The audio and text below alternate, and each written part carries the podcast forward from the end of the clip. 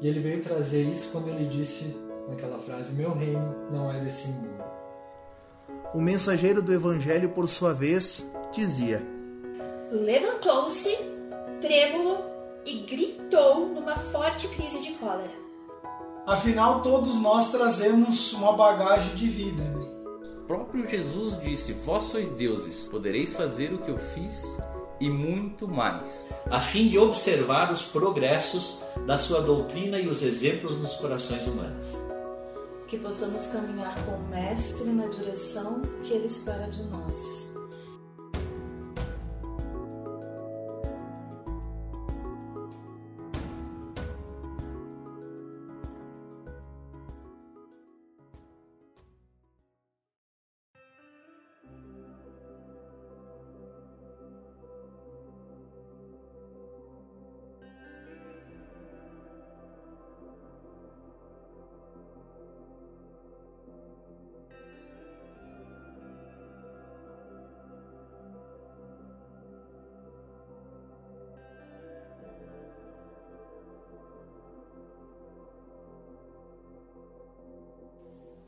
Boa noite a todos e a todas, sejam todos muito bem-vindos à nossa Seara de Luz Virtual. E mais essa noite, hoje chuvosa aqui em São Marcos. Quem escuta de fora também pode falar aí como está o tempo na sua cidade depois. Quero agradecer a oportunidade mais uma vez de estar aqui conversando com vocês, é sempre um prazer. É sempre bom essa troca de informações. Por isso eu sempre peço, hoje eu quero reforçar mais do que normalmente eu faço, pedir a colaboração de vocês aí, né? Pessoal, quiser comentar, deixar seu boa noite. Se tiver alguma dúvida, obviamente eu não sei muita coisa, mas o pouco que sei estou aqui para para auxiliar. Então, se tiver alguma pergunta que eu não saiba, eu posso trazer ou passar para algum colega responder numa próxima uma próxima exposição, ou se não, se eu me for da minha alçada, eu já posso auxiliar de alguma forma, tá, pessoal? Eu quero desde já convidar a todos a deixar seu boa noite, a deixar seu like também no final se gostou da exposição. Mas antes de tudo, eu quero convidar a todos para a nossa prece inicial. Pedindo a espiritualidade, então, que coloque nos nossos corações uma energia de esperança, de fé, de compromisso e de caridade, de amor, acima de tudo, amor. Que a espiritualidade possa invadir o lar nesse momento de todos os irmãos que estão ouvindo essa palestra, seja ao vivo, seja mais tarde, enfim, que todos os irmãos que estiverem ouvindo a exposição no seu carro, no seu caminhão, enfim, em todos os meios de transporte que temos por aí, também possa receber muita luz no seu ambiente de trabalho e que a espiritualidade maior possa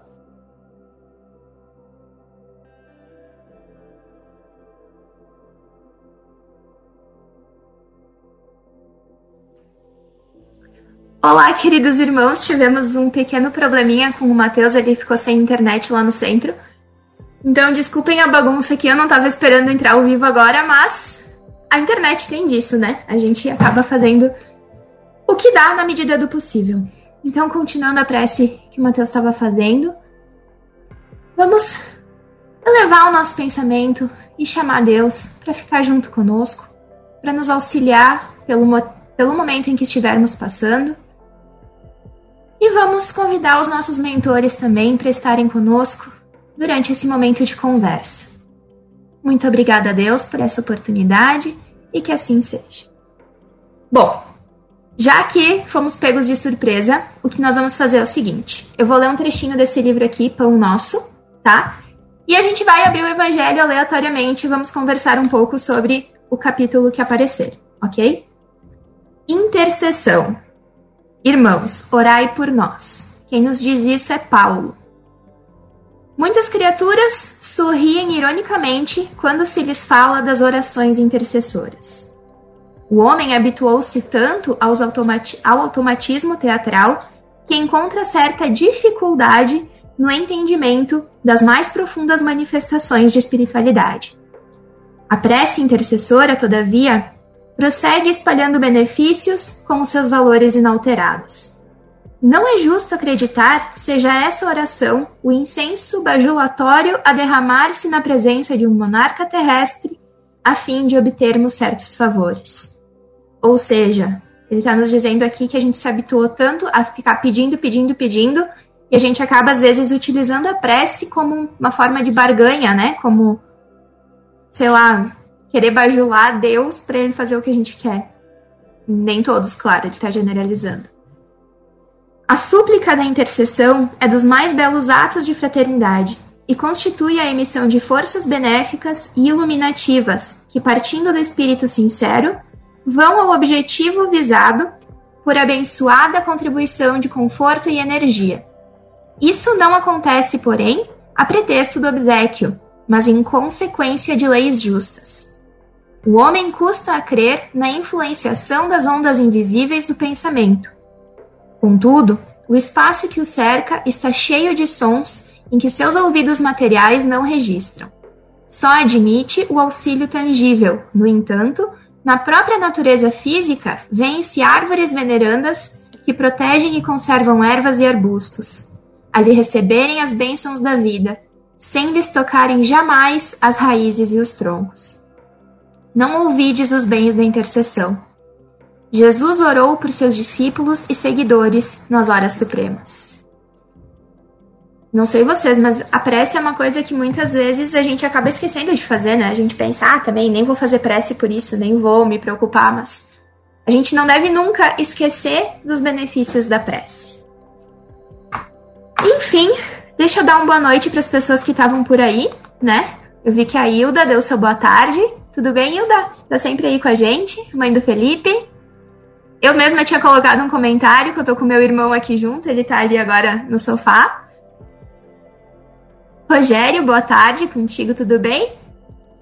A Melina também deu boa noite lá de Joanesburgo. O Matheus tinha perguntado como é que estava o clima em outras cidades que não são Marcos.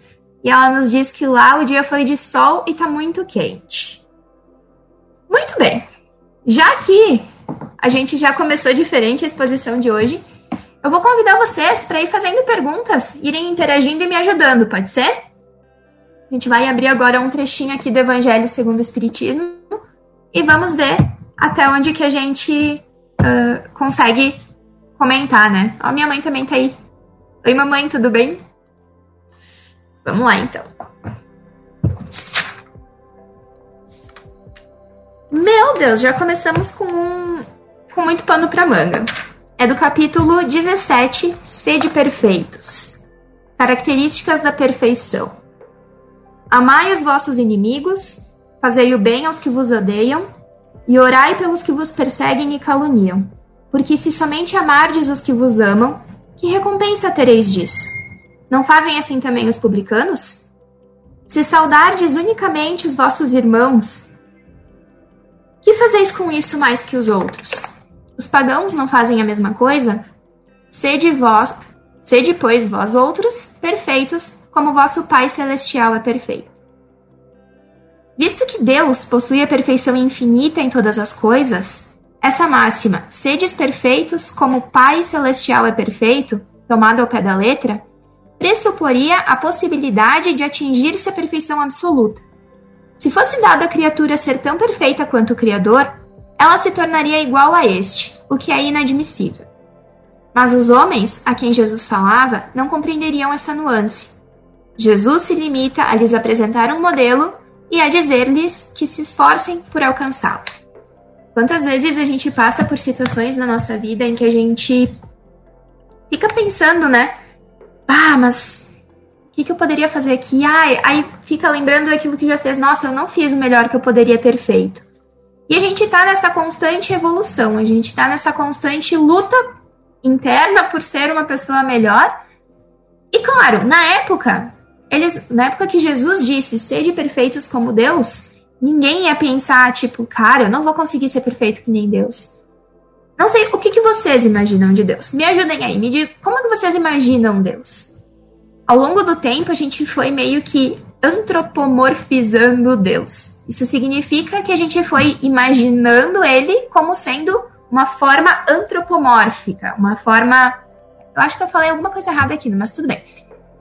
Uma forma humana, né? Imaginamos ele como sendo algo parecido com um homem, mas não, não é bem assim. E eu não, não sei explicar também como é que é, porque é, é complicado, viu? Pense em todas as características boas que você conseguir. Deus é perfeito em todas elas. E tem outras que a gente nem consegue imaginar ainda que ele possa ser. Então, no próprio livro dos Espíritos, no primeiro capítulo, primeira parte ali que vocês vão ler logo após a introdução, vai falar um pouquinho mais sobre Deus, vai falar sobre as características dele, infinitamente justo, bom, uh, onipotente, onipresente, enfim. Eu nunca lembro a resposta decor, mas não é esse o, o, o objetivo, né? De acordo com o Rogério, Deus é nosso paizão. Eu adoro essa expressão, ela realmente traz Deus para perto da gente, né?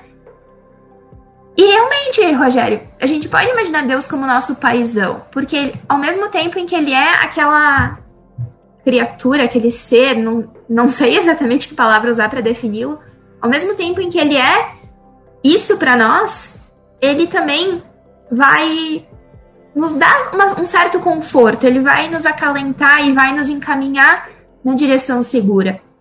E vai nos cobrar quando nós fizermos alguma coisa errada. Ele bota a gente de castigo de vez em quando, não bota?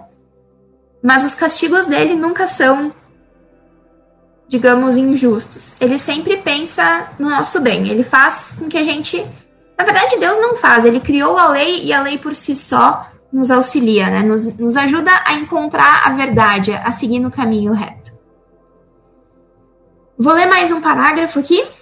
Acho que o Matheus já voltou. Deixa eu botar ele aqui, vamos ver. Oiê! Olá, pessoal. Como é que tu vê Deus, amor? Olha, Deus dá para ser visto de diversas formas, né? Cada um tem uma forma de imaginá-lo. Como tu bem disse, tem gente que tem essa ideia antropomorfizada, né? De, de um senhor de barbas compridas e tudo mais. Mas uh, eu percebo Deus muito na ação boa de caridade que muitas vezes a gente faz. Então, tipo, a gente demonstra a Deus nas nossas ações, muitas vezes, quando elas são ações boas e justas. E muitas vezes a gente sente Deus na natureza, nos animais, enfim, em tudo que a gente tem em nosso derredor também. Vou deixar contigo, segue o baile aí. Então tá bom. Bom, pessoal, minha prece foi foi de início e acabou sendo de encerramento antes, né? Uh, vamos dar continuidade à nossa exposição, então, se a internet assim o deixar, né? Eu queria convidar todos para que a gente falasse de um assunto hoje que é um assunto que a gente fica até na dúvida em alguns momentos, porque eu, eu, quando eu coloquei o nome, eu falei com o pessoal da Com e eu coloquei: se não fosse caridade, não seria.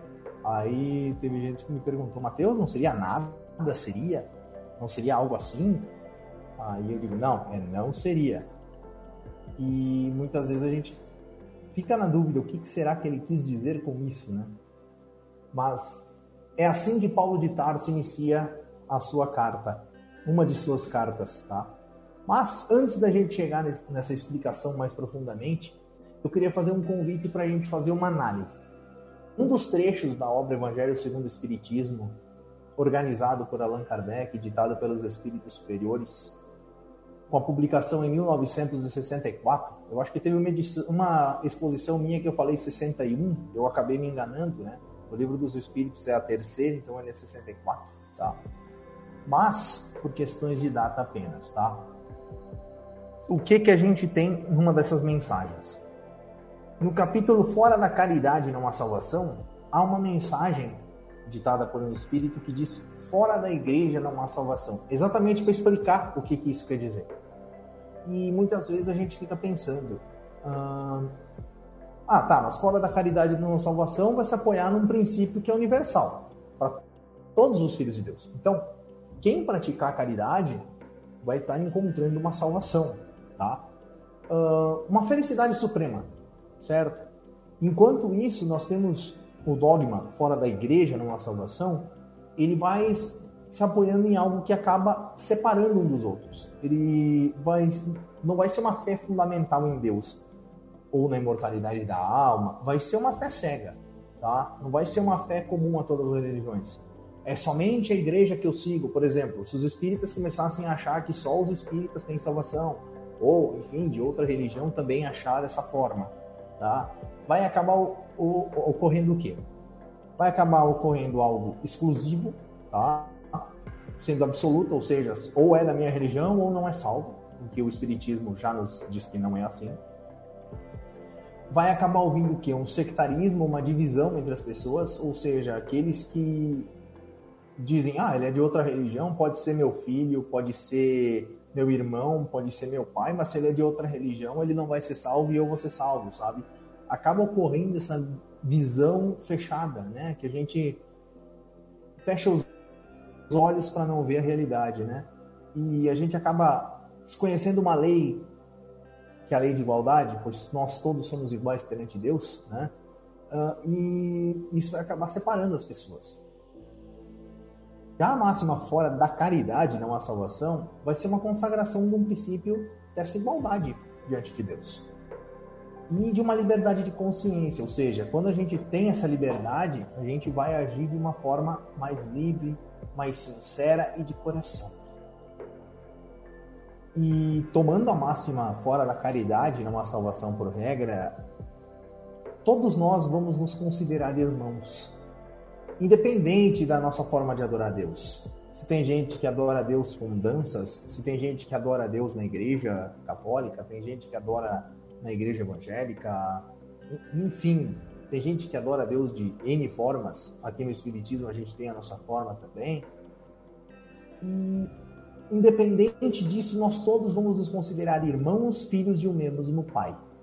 Já na questão de dizer que seja a igreja que salvasse, Tá? Quando eu digo igreja, não estou me referindo a uma religião em si, estou me referindo a todas. Qualquer uma que pregasse ser dona absoluta da verdade. Tá? Então, o que, que vai acontecer? No Evangelho vai dizer o seguinte: que o pai não vai orar pelo filho, nem o filho vai orar pelo pai, nem um amigo por outro, porque eles vão se julgar ambos condenados para sempre. Ah, tu não era minha religião, não está salvo. E isso é um problema sério, né, gente? A gente sabe que não é a religião que a gente frequenta que vai nos salvar, né? Que vai nos fazer encontrar uma felicidade. São os nossos atos. O Espiritismo nos deixa, nos deixa muito claro isso. E esse dogma vai acabar sendo completamente contrário às ideias de Jesus. Jesus sempre foi com a ideia de unir e não de separar. Tá? Outra frase que é muito dita é fora da verdade não há salvação. Certo? Muita gente se julga dona da verdade e acaba ficando equivalente ao fora da igreja não há salvação. Porque vai acabar se tornando o quê? Da mesma forma exclusivista. Então, se não há só uma só seita que pretende não ter o privilégio da verdade, tem muitas seitas que querem se dar como a única dona da verdade e acaba gerando o mesmo sectarismo que ocorre em quem julga que é só a sua religião que salva, né? Mas os espíritos superiores mesmos nos dizem que a verdade absoluta não pertence senão aos espíritos superiores. A humanidade, nós aqui na Terra, não temos como pretender ela com, em totalidade, porque a gente ainda não, não foi dado tudo saber tá? Então, a gente não pode aspirar a uma verdade relativa apenas, proporcional ao nosso adiantamento. Ou seja, tem muitas coisas de tecnologia, se a gente olhar antigamente, a gente não tinha acesso a isso. Com o avanço, tanto moral quanto tecnológico, foi nos proporcionando diferentes coisas. Hoje a gente tem celulares, por exemplo. Antigamente nós tínhamos que usar a ficha do cartão. Eu sei que quem é mais jovem agora vai notar que eu tô entregando a minha idade, tá? Mas antigamente tinha que comprar as fichas, né? Que era tipo umas moedinhas pequenas. E, e se não, tinha que comprar os cartões de 30, 40, 60 créditos e fazer ligação nos orelhões, né? Uh, hoje em dia, a gente tem um aparelho celular com um plano determinado e a gente faz a ligação para onde a gente estiver, desde que tenha sinal. Então, as coisas mudaram nisso. Da mesma forma, a fé da gente vai mudando com o tempo. Antigamente, Bem antigamente, se a gente voltar na época dos homens das cavernas e tudo mais, a gente acreditava que para acalmar a ira dos deuses, muitas vezes, tinha que fazer alguma dança, algum rito. Depois, a gente passou a ser monoteísta com o tempo, principalmente pode vindo, pode vindo de Moisés e depois do Cristo. Com o tempo veio o Espiritismo e nos mostrou essa aliança entre a ciência e a religião, e não só uma fé cega. Então, tudo foi evoluindo com o tempo. E é isso que acontece no dia a dia. Da mesma forma, o Espiritismo não diz que fora do Espiritismo não há salvação. Uma coisa que muitas vezes a gente acaba parando para analisar, e eu vejo isso em diferentes religiões. A gente está num momento de pandemia, certo? A gente tem que tomar um cuidado maior, usar máscara. A minha, inclusive, está aqui do lado. Quando eu saio daqui do, do, do recinto da palestra, eu já coloco ela. Nós temos que tomar os devidos cuidados, né? E nesse momento que a gente está tomando os devidos cuidados, a gente não pode achar que estando em um local a gente está protegido. Ou seja, por exemplo, eu chego aqui no centro espírita e tiro a máscara porque acho que a espiritualidade vai impedir que o vírus me afete. A gente sabe muito bem que existem leis científicas, que Deus é perfeito e ele não derroga suas leis. As leis da ciência criadas por Deus não são derrogadas também. Se não, era fácil. Se a gente não acreditasse na lei divina e quisesse. Era só não acreditar na lei da gravidade e sair flutuando por aí. A gente sabe que não é tão simples. Da mesma forma, a gente tem com o vírus agora. A gente não pode achar que está dentro da. Independente da sua religião, tá, pessoal? Se a gente está no centro espírita, se a gente está na igreja católica, se a gente está no templo de Umbanda, no terreiro de Umbanda, perdão, ou se estiver em qualquer outra determinada religião, se a gente está se cuidando, se a gente está com fé, obviamente a gente vai ter muita proteção. Mas se a gente não tomar devido cuidado, nós estamos apresentando uma fé cega, achando que por sermos espíritas, por exemplo, estamos salvos do vírus. E não é assim que funciona. Nós temos que seguir o que nos está sendo aconselhado, inclusive, pelos espíritos. Josimar, semana passada, inclusive, em uma belíssima exposição que ele fez, ele falou muito do livro do Divaldo, indicou, inclusive, quem quiser, quem não viu, procure lá na, no nosso canal no YouTube do Seara de Luz ou no Facebook e assista a indicação que ele fez do novo livro do Divaldo Franco, a psicografia dele pelo espírito Manuel Filomeno de Miranda, que demonstra exatamente isso Certo, pessoal? Então, vamos fugir de pensar em uma fé cega. Vamos sim confiar na espiritualidade, confiar no amparo que eles nos dão. Se nós estamos no momento de dificuldade, pedir ajuda, com certeza. Mas nós não podemos esquecer que nós temos que fazer a nossa parte. Uma dessa, dessas partes se chama caridade. Nós estamos em um momento em que muitos corações estão tocados por esse sentimento. Muitas vezes a gente tinha esse desejo, mas não tinha como exteriorizar ele. Nesse momento, nós estamos tendo um convite.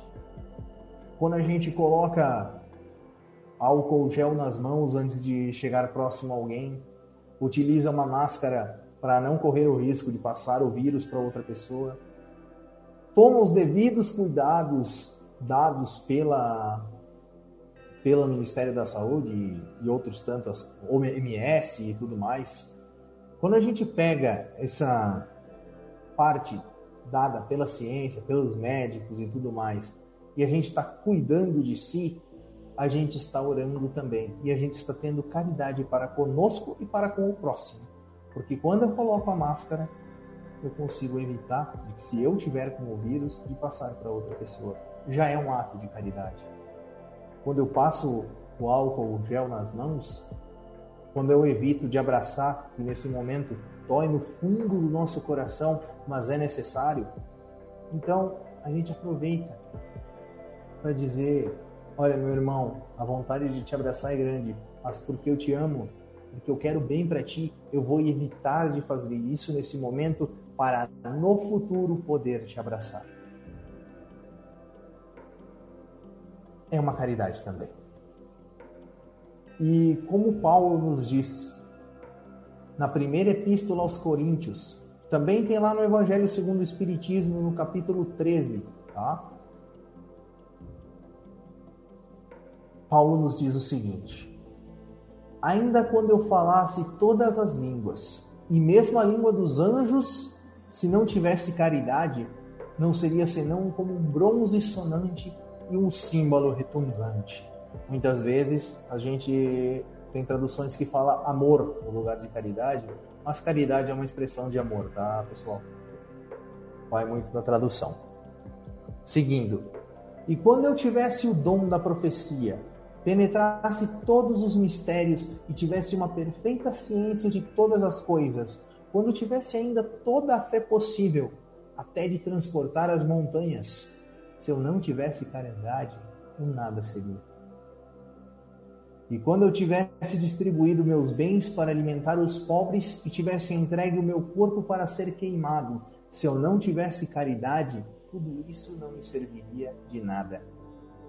Antes da gente continuar, se a gente para para analisar essas frases do, de Paulo de Tarso, ele mostrou que ele realmente sentiu o que é a caridade. Caridade não é apenas você pegar e dar um, uma esmola para alguém ou ajudar a pessoa de alguma forma. É ter esse sentimento dentro de si e fazer vibrar no nosso coração. Eu quero ajudar e não simplesmente eu tenho esse sentimento e eu, simplesmente, ah, coitadinho, vou lá e ajudo. Não, não é isso. É ter esse sentimento dentro de si, fazer vibrar a caridade dentro de si. Continuando, Paulo nos diz o que é a caridade. Ele diz assim: a caridade é paciente, ou seja, vamos exercitar a paciência, é doce, vamos ser doces com as pessoas e benfazeja. Vamos fazer o bem sem olhar a quem. A caridade não é invejosa, não é temerária e precipitada. Não se enche de orgulho, tá vendo? Eu fiz tal coisa porque eu sou bom. Aí não é caridade, aí é orgulho. Ela não é desdenhosa e não procura seus próprios interesses. Não vou ajudar alguém esperando ter um retorno. Não se melindra e não se irrita com nada, não suspeita mal. Vou fazer a caridade quando Paulo nos diz isso, é o seguinte: vou ser caridoso com essa pessoa, sim, mas não vou esperar que ela me retribua. E se ela me retribuir com o mal, são coisas que ela vai ter que arcar como consequência. Não vai ser uma consequência minha ou de algum erro de minha parte. Tudo suporta, tudo crê, tudo espera, tudo sofre. Suportar crer, esperar e sofrer. Ou, como Abigail deu de conselho para o próprio Paulo de Tarso, ama, trabalha, espera e perdoa. Paulo aproveitou e colocou mais uns adendos a essas quatro palavras: fé, esperança e, su suportar o sofrimento. E Paulo termina dizendo o seguinte: Agora, essas três virtudes, a fé, a esperança e a caridade, permanecem. Ou seja, temos, podemos ter fé, temos que ter esperança e temos que ter caridade. Mas entre elas, nos diz Paulo, a mais excelente ou a melhor, dependendo da tradução, é a caridade. Ou seja, a caridade é esse sentimento que tem que nutrir, que tem que efervescer no nosso coração que tem que calar fundo na nossa alma e não simplesmente um sentimento raso. Certo, pessoal? Que a gente possa ter a fé no Cristo. Ele aqui, na imagem que a gente coloca, é mais para lembrar, porque a gente não cultua imagens. A doutrina espírita não tem essa adoração a imagens, como outras religiões já têm. Mas nós colocamos o quadro de Jesus aqui exatamente para que a gente, muitas vezes, se lembre, pois muitas vezes tentamos esquecer que Ele é o nosso guia e modelo e Ele nos exemplificou melhor do que qualquer um a caridade. Então, aproveitando na nossa prece final agora, queremos pedir espiritualidade, muitas bênçãos, muita luz a todos os trabalhadores a todos aqueles que estão procurando emprego de alguma forma, a todos os estudantes, a todos os que estão passando com dificuldade nesse momento, Senhor. E a gente bem sabe que há lugares no mundo, não só aqui no Brasil, que estão faltando até mesmo ar. Então, que a gente possa dar valor ao ar que respiramos, às bênçãos que recebemos diariamente e que possamos, Senhor, sentir a caridade da maneira correta, assim como Paulo de Tarso tão bem nos ensinou nas suas mensagens e o Cristo exemplificou como melhor que ninguém. Espiritualidade maior abençoe a todos os irmãos que estiverem ouvindo agora ou estiverem ouvindo mais tarde aqui na Seara de Luz Virtual. E que assim seja. Muito obrigado. Deixe seu like. Perdão pelo inconveniente de ter faltado, de ter caído a minha internet aqui, mas deu tudo certo no final. Desde já agradecendo a minha esposa Nicole também, que ajudou aí na, na palestra de hoje. Foi ótimo ter a parceria dela. Muito obrigado. E que a espiritualidade maior nos abençoe em mais essa semana. Bom final de semana e boa semana a todos. Que assim seja.